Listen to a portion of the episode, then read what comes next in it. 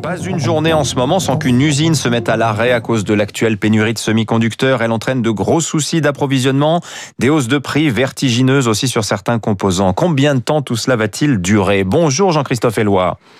Bonjour. Vous êtes le PDG de YOL Développement. YOL, c'est l'anagramme inversé de votre nom. Vous êtes consultant, spécialiste hein, depuis plus de 20 ans de l'industrie des semi-conducteurs. C'est une, c'est une industrie en fait très vaste, hein, qu'on connaît assez mal. Alors la pénurie frappe quel type de composants justement, Jean-Christophe Eloi?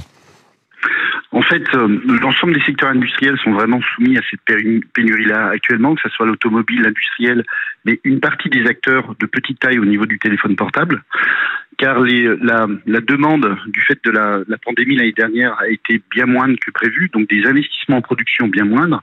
Et à partir d'octobre-novembre, le redémarrage en fait du marché automobile, mais aussi du marché du téléphone portable, l'incroyable croissance l'année dernière du marché des PC et de tous les, les systèmes électroniques que l'on achète parce que les gens étaient chez eux, travaillaient chez eux, etc., a fait que le, on est arrivé à un niveau où la demande est bien plus forte que le, la production, la capacité de production actuelle.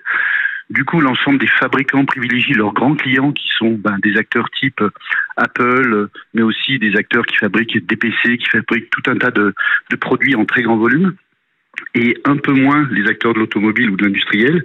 Et du coup, on se retrouve dans une situation où un certain nombre d'acteurs de, plus petite taille, typiquement des acteurs automobiles, euh, se retrouvent pour partie sans composants et du coup mhm. dans l'incapacité de produire leur voiture. Oui, c'est en fait la, lecture du, du, du, de la situation est un peu complexe parce qu'il y a des entre, c'est entreprise par entreprise. Certaines ont vraiment sécurisé les approvisionnements, c'est le cas d'Apple.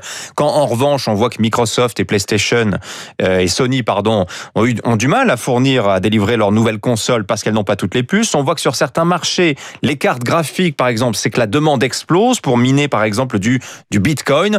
Pour l'industrie automobile, c'est cet effet aussi, vous l'avez dit, de consommation des stocks, tout le monde recommande en même temps. Malheureusement, le producteur juge que la production n'est pas prioritaire pour ces segments industriels-là. Oui, soit des pas prioritaires, soit euh, accroît leur prix de façon très très forte. Et du coup, les acteurs automobiles disent non, désolé, on ne veut pas acheter à ce prix-là, essayent de trouver d'autres sources. Sauf qu'actuellement, vu que tout le monde est dans cette euh, course à trouver des fournisseurs, ben les, prix ne baissent pas et du coup, il y a une vraie pénurie euh, autour de ça. Alors d'ailleurs, pénurie augmentée, c'est vous qui me l'avez expliqué, parce que les fabricants, justement, inquiets de la pénurie, passent des doubles, voire des triples commandes pour s'assurer un stock minimum. Hein. Tout à fait. Alors, on est actuellement dans une dans une complexité au niveau du marché qui est assez forte, parce que du coup, bah, vu la demande, tout un tas de fabricants de, composants semi-conducteurs réinvestissent de façon à avoir des capacités en plus.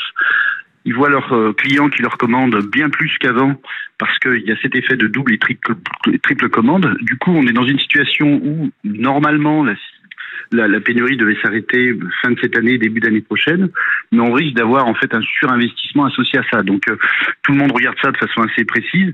Le si surinvestissement il y a, ça veut dire que ben, il y aura trop d'offres l'année prochaine et moins de demandes, donc les prix vont baisser. Et ça sera bien pour les acteurs automobiles et l'ensemble des acteurs de ces composants-là, moins pour les, les acteurs du semi-conducteur. Mais, oui, la, oui, la complexité est forte. Euh, justement, on entend en ce moment des annonces euh, partout dans le monde euh, de tous les producteurs de semi-conducteurs qui disent on va on va on va mettre en place de nouvelles usines aux États-Unis. On voit aussi beaucoup de, de promesses, notamment d'Intel hein, qui veut, je crois, créer trois trois nouvelles usines sur le sol américain. On, va se retrouver peut-être dans une situation inverse avec un effondrement des cours des, des semi-conducteurs. Pensez-vous à un horizon de 24 mois? Alors oui, il y, aura certainement une baisse des, prix l'année prochaine du fait de cette, de cette très forte implication en termes de production et de ces très forts investissements. Par contre, la demande est, est quand même très forte sur du long terme, c'est-à-dire qu'il y a toujours plus d'électronique dans les voitures, il y a toujours plus d'électronique dans l'ensemble des produits qu'on peut consommer, et cette demande-là est vraiment, euh, pour les 10 à 20 ans qui viennent. Donc ce qui fait qu'on aura certainement une baisse des prix pendant de la même façon 12 mois, 18 mois, et puis après le, le, cycle, disons, de croissance du marché fera que les capacités de production seront réutilisées. Les acteurs du domaine ont l'habitude de ces hauts et bas, et bon, ça fait partie de la vie de cette industrie.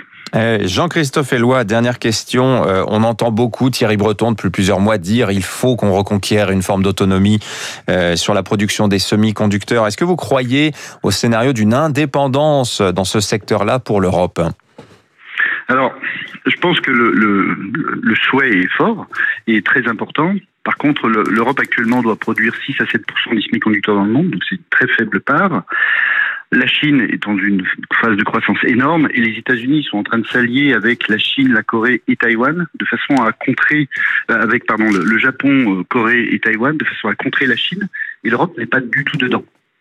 Donc il y a un risque énorme pour l'Europe d'être complètement distancée là-dessus. Donc euh, le commissaire Breton est en train justement d'essayer de, faire en sorte qu'on on arrive non pas à avoir une autonomie, parce que je pense que c'est totalement utopique, mais au moins de pouvoir revenir dans la course d'un point de vue production.